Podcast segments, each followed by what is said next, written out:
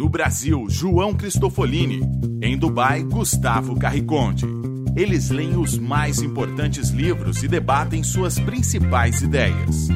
Fique ligado nas dicas dos maiores nomes da literatura de negócios e como você pode aplicá-las na sua vida como empreendedor. Está começando agora mais um episódio do Resumo Cast Livros para Empreendedores. Olá, estamos começando mais um episódio do Resumo Cast. Aqui quem fala é João Cristofolini e seja muito bem-vindo para o podcast de livros para empreendedores. Estamos chegando no nosso sétimo episódio e se você ainda não viu os episódios anteriores, eu te convido a acessar o nosso site e conferir o resumo é, de livros como Pai Rico, Pai Pobre, Os Segredos da Mente Milionária, Pense em Riqueza, O que a Escola Não Nos Ensina, A Startup Enxuta e Eu S.A. Esses foram os livros que nós já debatemos aqui no podcast do Resumo Cast. E hoje, sétimo episódio, vamos falar sobre o livro A Única Coisa. O foco pode trazer resultados extraordinários para a sua vida. Esse livro que foi já é um best-seller, esteve entre os mais vendidos aí em vários canais renomados, best-sellers aí pelo The New York Times e vários outros meios de comunicação consagrados.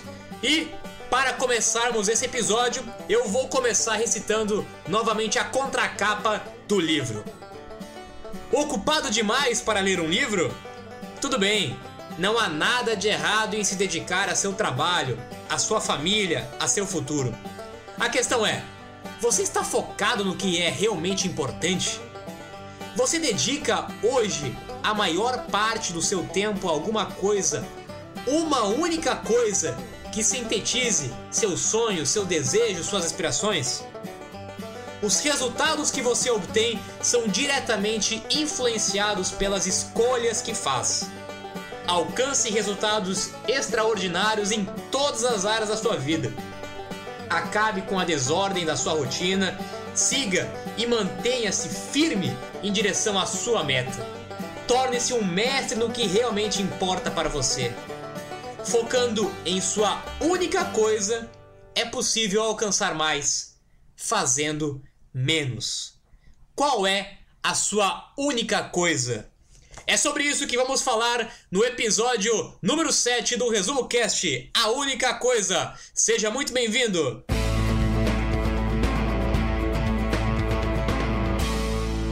Olá, seja muito bem-vindo ao Resumo Cast. Aqui é o Gustavo Carriconde. Vou iniciar então a introdução do livro A Única Coisa. É um livro que ajuda você a descobrir o seu maior objetivo na vida, a sua maior meta, e lhe fornece ferramentas para que você utilize produtividade para chegar lá. O livro revela que muitos conceitos que as pessoas acreditam serem verdadeiros são, na verdade, mitos e apenas impedem o nosso progresso. Também lhe dá conselhos sobre como alocar prioridades na sua vida e utilizar técnicas de produtividade sem desequilibrar outros aspectos da sua vida. Porque essa é a maneira de executar o trabalho focado que nos leva ao grande sucesso.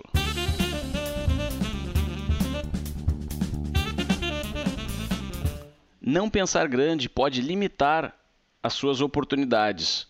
Para muitas pessoas, pensarem em grandes ideias ou grandes conquistas é intimidador e frequentemente associado a pensamentos negativos. Esses pensamentos negativos é o que previne que as pessoas pensem grande. Quando nós fracassamos em pensar grande, esses pensamentos nos dominam, a nossa capacidade mental se reduz e nós ajustamos o rumo da nossa vida de acordo.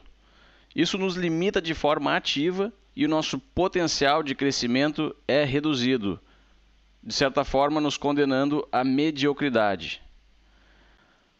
Pense nas grandes conquistas da ciência e quanto do progresso da humanidade teria sido comprometido se alguns seres humanos não tivessem pensado grande. O homem hoje respira embaixo d'água, voa pelo ar e explora o espaço a história nos comprovou que nós somos péssimos em estimar os nossos limites. Então, nós não devemos deixar esses limites atrapalharem as nossas aspirações. Sucesso requer ações e ações requerem pensamentos. Mas para atingir resultados extraordinários, as nossas ações têm que ser baseadas em pensar grande.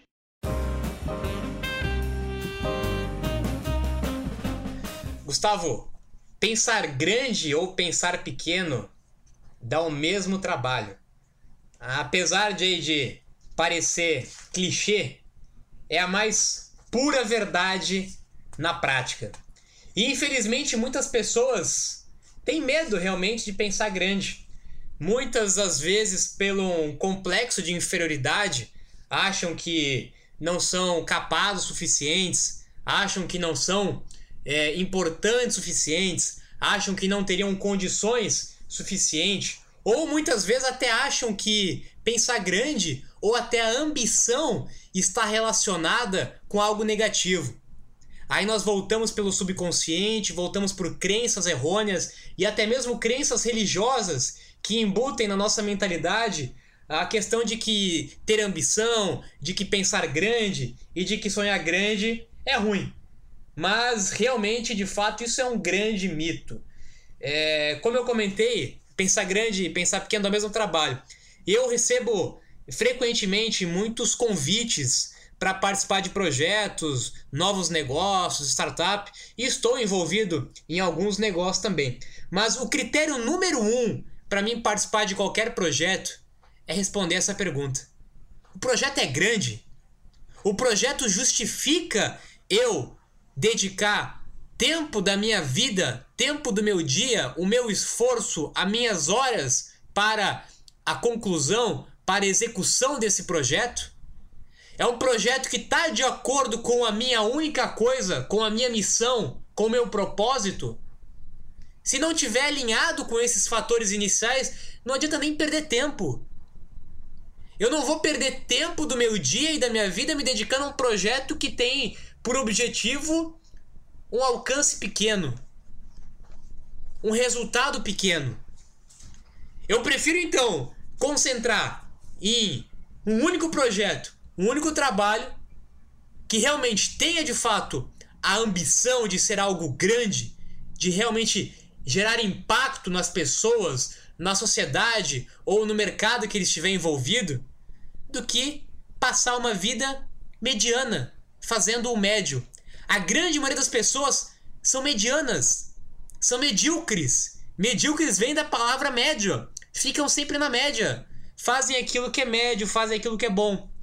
As poucas pessoas que ousam pensar grande, que ousam serem chamadas de malucos ou loucos, né? Porque com certeza, a partir do momento que você pensa grande, você contraria o senso comum, a maré comum, você é rotulado e taxado como alguém diferente do comum, como alguém louco. É, até eu costumo dizer que se não estão me chamando de louco, porque alguma coisa tem errada. Quando eu começo um negócio e alguém não me chama de louco, ou que eu estou louco, alguma coisa de errado tem. Quer dizer que eu estou na mediocridade, quer dizer que eu estou pensando pequeno. Para pensar grande, ele inevitavelmente eu vou ter que ir contra um senso comum, mas é o preço que se paga para realmente ter resultados extraordinários. E é isso que nós estamos buscando. Eu tenho certeza que é isso que você que está nos ouvindo está buscando. Não é resultados medianos. Resultados medianos nós estamos cheios por aí. Nós, como empreendedores, nós, como pessoas que estamos buscando conhecimento, informação, seja por livro, por podcast, estamos buscando resultados extraordinários. E para ter resultados extraordinários, nós temos que fazer coisas extraordinárias. E coisas extraordinárias, inevitavelmente, são coisas grandes, que impactam o maior número possível de pessoas, que beneficiam o maior número possível de pessoas. Isso é pensar grande. Isso é ser extraordinário.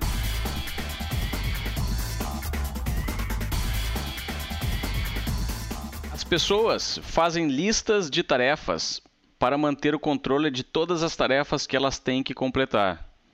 Mas uma vez que você tem essa lista pronta, como você decide qual o item que vai ser iniciado primeiro? Você começa com as tarefas que consomem mais tempo ou realiza as tarefas que podem ser finalizadas com mais rapidez?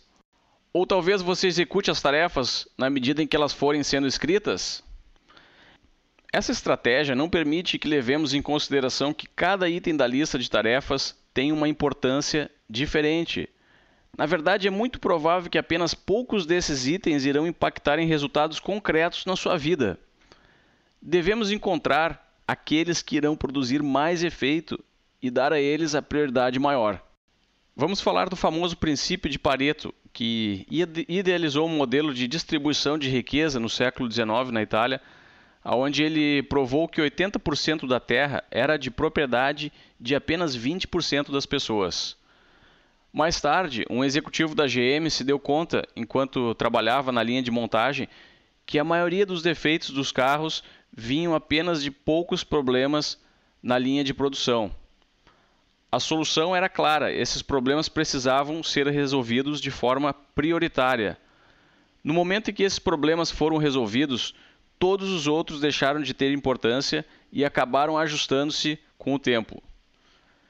Então ele percebeu que um princípio de Pareto, 80-20, poderia ser encarado como uma lei universal que diz que 80% dos nossos resultados são provenientes de 20% do nosso trabalho.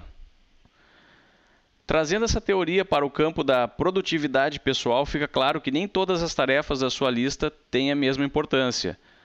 Apenas um pequeno número delas fará uma grande diferença para o seu sucesso.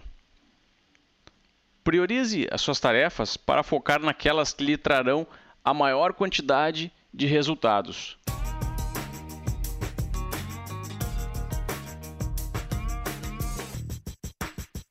Uma técnica que eu aprendi já há bastante tempo, mas é muito prática, eficiente e que realmente dá um grande resultado, é no começo do dia, ao listar né, as principais atividades que eu vou fazer no dia ou no dia anterior, sempre comece o seu dia, sempre comece a sua manhã nas coisas mais importantes naquilo que mais vai te trazer impacto ou resultado. E geralmente, nós, até talvez por um senso natural, tendemos a, como você falou, Gustavo, às vezes por analisar e por achar que a lista de tarefas tem o mesmo grau de importância, acabamos às vezes fazendo primeiro atividades banais, atividades rotineiras, atividades burocráticas, que são mais simples, que são mais fáceis, mais prazerosas.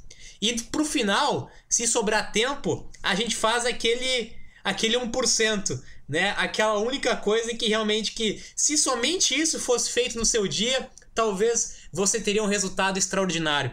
E quando você inverte esse processo, quando você começa o seu dia fazendo a coisa mais importante que você tem para fazer no seu dia, que de forma que se o seu dia terminasse naquele momento, você já estaria com o teu dia ganho, porque aquilo que você fez, aquela única coisa que você fez, ela por si só já pode trazer um resultado enorme. E infelizmente a gente vê até no próprio mercado de trabalho e o formato de trabalho que nós temos atualmente, que preza pela quantidade de horas e não pela produtividade ou pela qualidade, nós vemos é, pessoas trabalhando no conceito antigo, antiquado ainda, de ter que trabalhar 8 horas por dia e simplesmente é, enrolando no tempo, passando o tempo, onde de repente, em uma única hora, você conseguiria fazer aquilo que de fato é importante, aquilo que vai trazer receita para o negócio, ou aquilo que vai é, eliminar despesas para o negócio, aquilo que vai ser realmente uma vantagem estratégica competitiva para o negócio. Pessoas de sucesso não fazem mais coisas. Pessoas de sucesso simplesmente se concentram nas coisas certas. Quando nós começamos a parar e observar a vida de pessoas de sucesso, você começa a pensar como é que esse cara consegue fazer tanta coisa.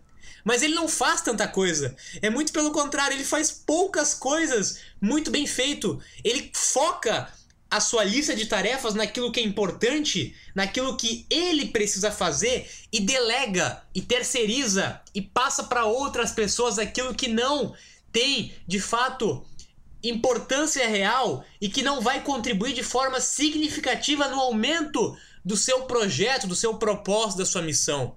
Essa é a grande diferença. É a lei de Pareto. São os 20%. É a única coisa. É um pequeno detalhe. É isso que faz a diferença. E não a sua quantidade de lista de tarefas que você fica preso na sua rotina, que infelizmente te deixa naquela que nós já comentamos, corrida do rato, e onde você fica nessa roda presa e não consegue, infelizmente, fazer aquilo que de fato é eficiente, aquilo que de fato você precisa fazer, a sua única coisa. Aqui é o Felipe e eu tô escutando um resumo cast em Guarulhos. Bora pra cima, galera! Perguntar a pergunta foco irá lhe ajudar a criar e priorizar a lista de tarefas necessária para que você comece a executar ações que lhe aproximarão das suas metas. Para obtermos resultados, precisamos iniciar algo. O segredo de iniciar é quebrar as suas tarefas complexas em tarefas menores e gerenciáveis e iniciar pela primeira.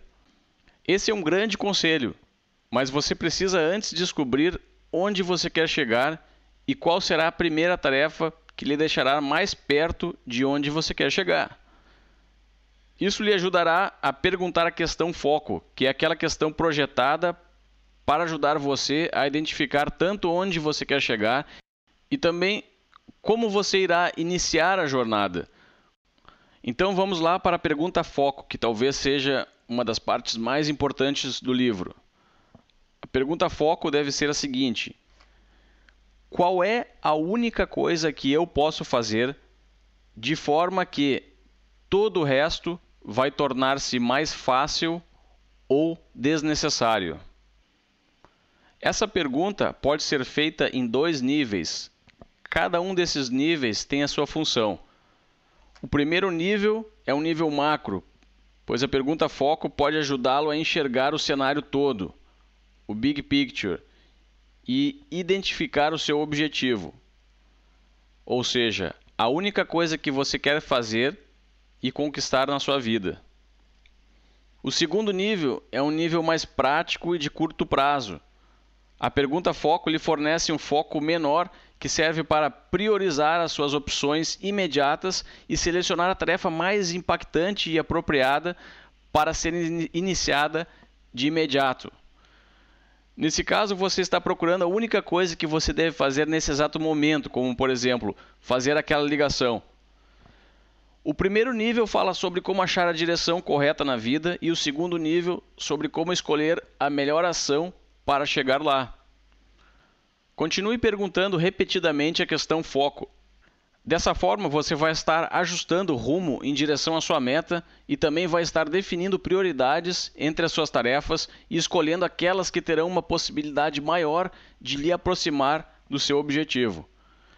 Continue perguntando, pois essa é a melhor forma de você conseguir achar a resposta. E quando você consegue responder essas perguntas, qual é a única coisa que eu preciso fazer para melhorar minha saúde? Qual é a única coisa que eu preciso fazer para melhorar a minha relação financeira? Qual é a única coisa que eu preciso fazer para melhorar o meu negócio, a minha relação pessoal, a espiritualidade, etc. Quando de fato nós entendemos essas perguntas e compreendemos essas respostas, fica muito mais fácil para nós fazermos o que talvez seja uma das atividades mais difíceis, mas mais importantes nas pessoas de sucesso, que é aprender a dizer não. Quando você recebe algum convite, alguma proposta, qualquer, qualquer coisa, é, você faz primeira pergunta: isso está de acordo, está em sintonia, vai contribuir com a minha única coisa ou não? Se você recebe indicação para ler um artigo, esse artigo vai me ajudar na única coisa que eu preciso? Sim ou não? Se não, não é prioridade na sua vida. Ah, eu tenho um livro para ler, que é muito bom. Esse livro está em sintonia com a única coisa que você está focado nesse momento? Sim ou não? Se sim, você vai ler ele agora. Se não, você vai botar ele no final da fila. Alguém te oferece uma proposta de negócio. Isso é o mais comum. Eu recebo a todo momento uma proposta de negócio fantástica, uma proposta de negócio que vai revolucionar alguma área, alguma coisa realmente incrível, impactante. E ótimo, né? Ótimo que seja, ótimo que é, mas antes disso eu preciso saber: esse projeto, esse negócio vai me ajudar na única coisa que eu quero? vai me ajudar naquilo que eu estou focado, vai me ajudar naquele meu propósito de vida, no meu posicionamento, se ele não for me ajudar no que é a única coisa que eu quero, não importa por melhor que seja o negócio, eu não vou dar atenção para ele nesse momento. E esse é o grande erro das pessoas. Muitas pessoas ficam pulando de um canto em um canto, pulando de uma oportunidade em oportunidade, pulando de emprego em emprego. Quem oferece mais, é você vai atrás. E quando você realmente sabe qual é a sua única coisa, tá focado na sua única coisa, você só vai abraçar uma nova oportunidade, um novo projeto, um novo trabalho ou qualquer outra coisa, se de fato isso for contribuir com a sua tarefa ou com a sua única coisa. Caso contrário, saber dizer não pode ser tão importante quanto ou até mais do que saber dizer sim. Então, você não está dizendo não à proposta, você não está dizendo não ao negócio, não quer dizer que isso não seja bom. Simplesmente que pode ser que isso não está alinhado com a única coisa que você quer. E ao mesmo tempo é bom entender e refletir que às vezes quando você convida ou propõe algo para uma pessoa, entenda se porventura ela não responder, se porventura ela tiver uma resposta negativa, entenda que a negação não é necessariamente a sua ideia, o seu projeto ou seu negócio. A negação pode ser porque aquilo que você apresentou não está em sintonia com a única coisa daquela pessoa que recebeu essa mensagem. Isso é importante entender. Pessoas de sucesso sabem a sua única coisa. E às vezes, quando não aceitam, quando negam, não é porque negaram seu negócio, a ideia ou negar você. É porque simplesmente aquilo não estava em sinergia, em sintonia com a única coisa que elas sabem muito bem qual que é que elas devem fazer.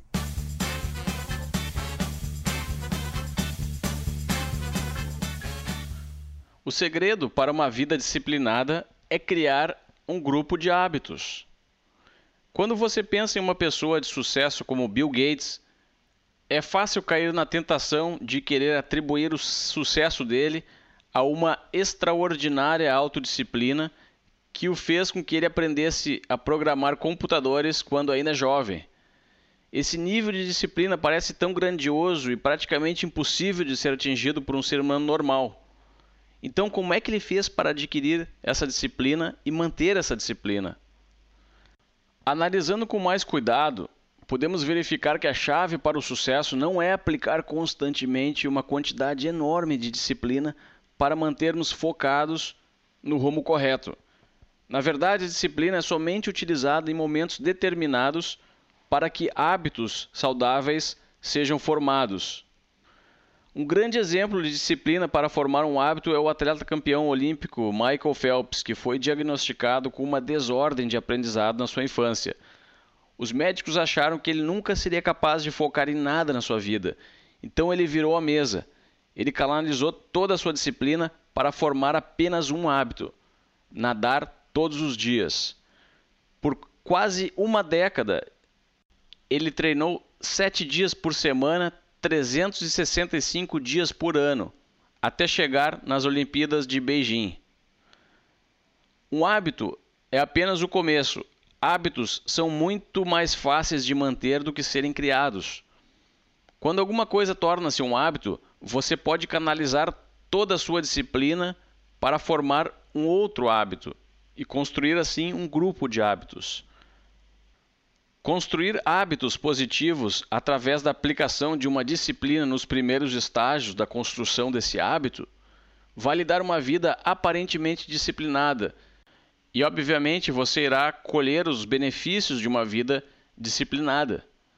No entanto, você não estará utilizando recursos super-humanos para manter essa disciplina, pois os hábitos estarão fazendo todo o trabalho no piloto automático.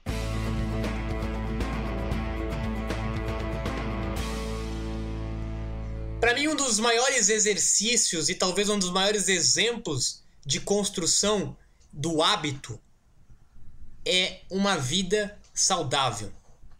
Desde muito cedo eu pratico regularmente atividade física, tenho uma alimentação regrada, tenho hábitos de vida saudável. E eu tenho observado que pessoas que conseguem construir um hábito de vida saudável tem muito mais facilidade de construir qualquer outro tipo de hábito profissional nos negócios ou no trabalho. A partir do momento que você começa a criar algum hábito e começa a regradamente alimentar e abastecer esses hábitos, você se torna uma pessoa disciplinada. E a partir desse momento é muito mais fácil você criar novos hábitos do que aquela pessoa que não tem hábito nenhum e de repente precisa criar hábitos. Pessoas de sucesso, de fato, são pessoas regradas em hábitos. Vejamos o exemplo do Abílio Diniz, por exemplo, um dos maiores empresários do Brasil. Ele tem religiosamente hábitos de vida saudável, pratica mais de duas horas de atividade física por dia, faz o seu almoço sempre de forma saudável, tem uma série de hábitos e rituais que ele faz na sua vida pessoal, porque ele sabe que ele é o maior empreendimento dele. Se ele não tiver hábitos saudáveis, hábitos positivos, como que ele vai querer construir hábitos para o seu negócio, para sua empresa, para o seu projeto? É impossível. Então, a partir do momento que ele constrói os hábitos para ele, para sua saúde, para sua espiritualidade, para sua alimentação, para sua vida como um todo, fica muito mais fácil criar hábitos para qualquer outra coisa. Então, se você tem dificuldade em construir hábitos, comece primeiro construindo hábitos pessoais para uma vida de sucesso. Ah, mas eu não gosto disso. Ah, mas eu não consigo. Ah, mas eu já tentei e não consegui. Entenda que o hábito nada mais é do que uma série de repetições. A partir do momento que você começa a repetir constantemente uma determinada atitude, uma determinada ação, aquilo vai automaticamente se moldando na sua mente e vai se tornar um hábito natural. Nós não nascemos com o hábito, nós construímos o hábito. Se você não tem o hábito de praticar atividade física, com a regularidade da atividade física durante um período X de tempo, você vai começar a construir um hábito. Isso vale para atividade física, isso vale para poupar dinheiro, isso vale para se dedicar a um único negócio, isso vale para o sucesso, para os relacionamentos, para a espiritualidade, para tudo na sua vida.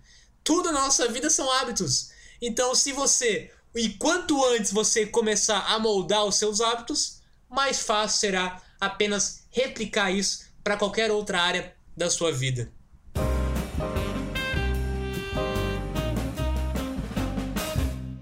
Hoje em dia, as pessoas entendem que multitarefa é algo extremamente eficiente. Nós geralmente definimos multitarefa como fazer duas ou mais coisas de forma simultânea, mas o termo surgiu para descrever um computador que utiliza um único processador e que trabalha com mais de uma tarefa, alternando entre elas rapidamente. Apesar de realmente conseguirmos fazer duas coisas ao mesmo tempo, por exemplo, caminhar e falar ao telefone, o que nós não conseguimos fazer é focar de forma eficaz em duas tarefas ao mesmo tempo.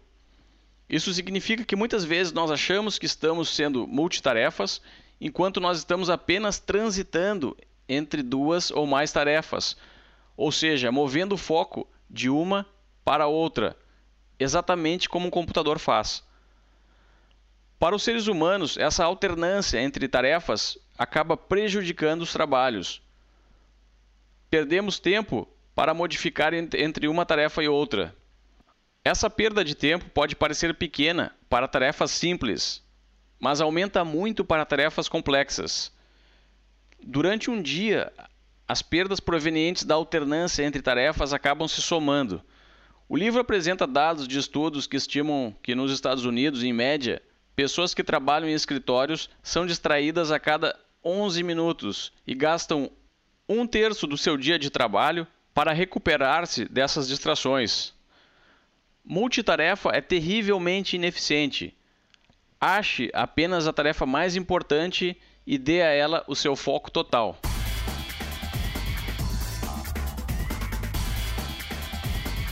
Essa realmente é uma grande dificuldade que nós enfrentamos no, nos dias de hoje, né, em função de vários motivos.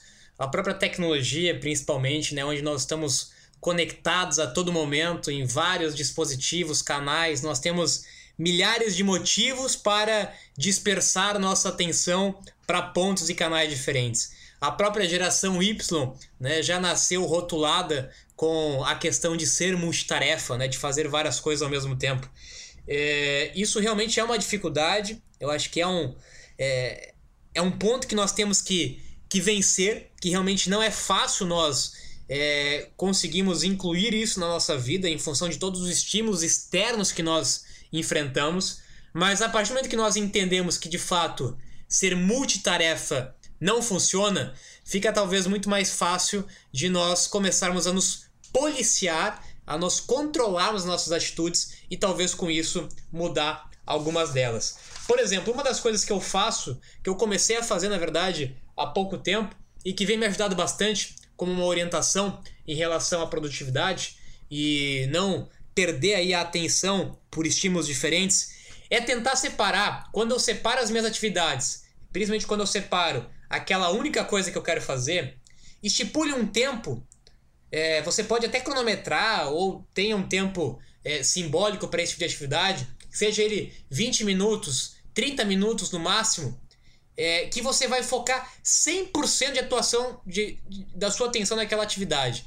Ah, se eu preciso escrever um texto hoje, eu vou me dedicar 100% durante aqueles 20 ou 30 minutos a escrever unicamente aquele texto. Assim que eu concluo essa atividade, eu faço uma pausa, um descanso.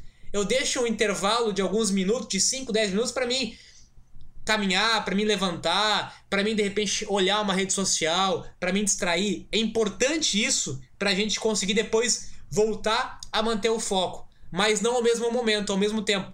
E quando a gente começa a incluir isso no nosso dia a dia, esse hábito de criar intervalos de tempo, blocos de tempos, blocos de 20 minutos, 20 minutos é o tempo médio.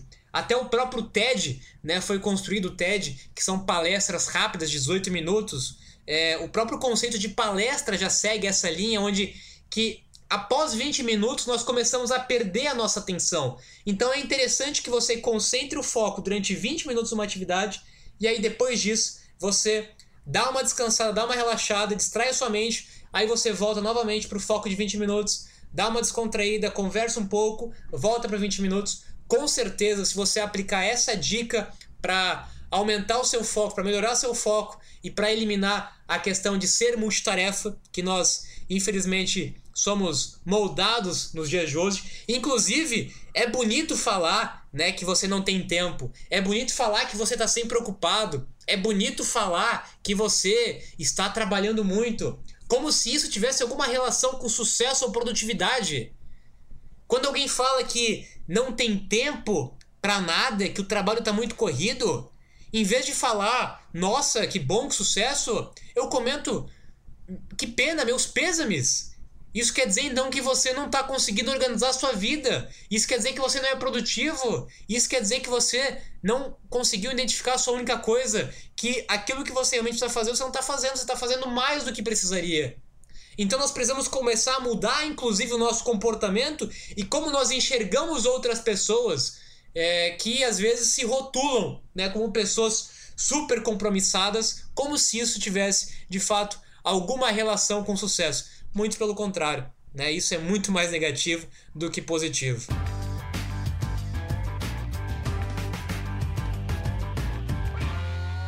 Vamos assumir agora que você descobriu a sua única coisa e você tem um plano claro e todos os passos necessários para atingir a sua meta. Você está pronto para conquistar o mundo, mas existe um pequeno problema. A vida não tem um botão de pausa. Enquanto você está trabalhando nos seus projetos, o mundo não espera pacientemente que você os termine para continuar empilhando tarefas. Sempre haverão outras pessoas e outros projetos que necessitarão a sua atenção. Imagine que você está fechando um grande contrato, você vai precisar fazer sacrifícios. O seu trabalho rotineiro vai começar a acumular e você terá que delegar aos seus colegas algumas tarefas. À medida que o caos começa a surgir em outras áreas, a pressão que você sentirá vai aumentar. Aprenda a lidar com esse cenário, acreditando que o trabalho que você está desempenhando na sua meta prioritária vai lhe recompensar. E quando você atingir essa meta, diversas outras áreas da sua vida ficarão mais simples. Resumindo, deixe o caos acontecer. Entenda a importância de focar na sua única coisa. Você agora precisa criar blocos de tempo para trabalhar na sua única coisa. Criando esses blocos, você irá se comprometer com eles e defendê-los como se eles fossem os seus compromissos mais importantes. Você também precisa certificar-se de que o seu ambiente físico não atrapalhe e ele possa lhe proporcionar que você utilize o seu tempo de uma forma mais efetiva. Aonde quer que você trabalhe, você precisa minimizar as distrações. O autor sugere até mesmo trabalhar longe do seu escritório se isso está lhe causando muitas distrações. Para focar na sua única coisa, você precisa de estratégias de gerenciamento de tempo e também precisa conviver com o caos em determinadas áreas. Esperamos então que tenham gostado do episódio sobre o livro A Única Coisa do Resumo Cast. E se você conseguiu aprender pelo menos uma ideia sobre esse livro, aplique de imediato na sua vida. Se desejar, escute novamente quantas vezes quiser. Nós aqui no Resumo Cast gostaríamos de causar um impacto na vida das outras pessoas e gostaríamos que você nos ajudasse. Recomende então para seus amigos e compartilhe nas suas redes sociais. Visite a nossa página www.resumocast.com.br para assinar esse podcast no seu computador ou também diretamente no seu celular. A assinatura é totalmente gratuita e você terá toda segunda-feira um livro novo, resumido, para ficar por dentro dos melhores conteúdos de negócios e empreendedorismo. Na nossa página também temos o link para o grupo do Facebook do Resumo Cast, que está se tornando uma fonte de conhecimento sobre o livro da semana. É um local onde são postados vídeos, imagens, mapas mentais, links para resumos na internet, TED Talk, enfim, Tá muito legal a qualidade do material que surge por lá e gostaríamos que você participasse. Agora, eu me despeço aqui de Dubai. Tenham todos uma boa semana e até o próximo episódio.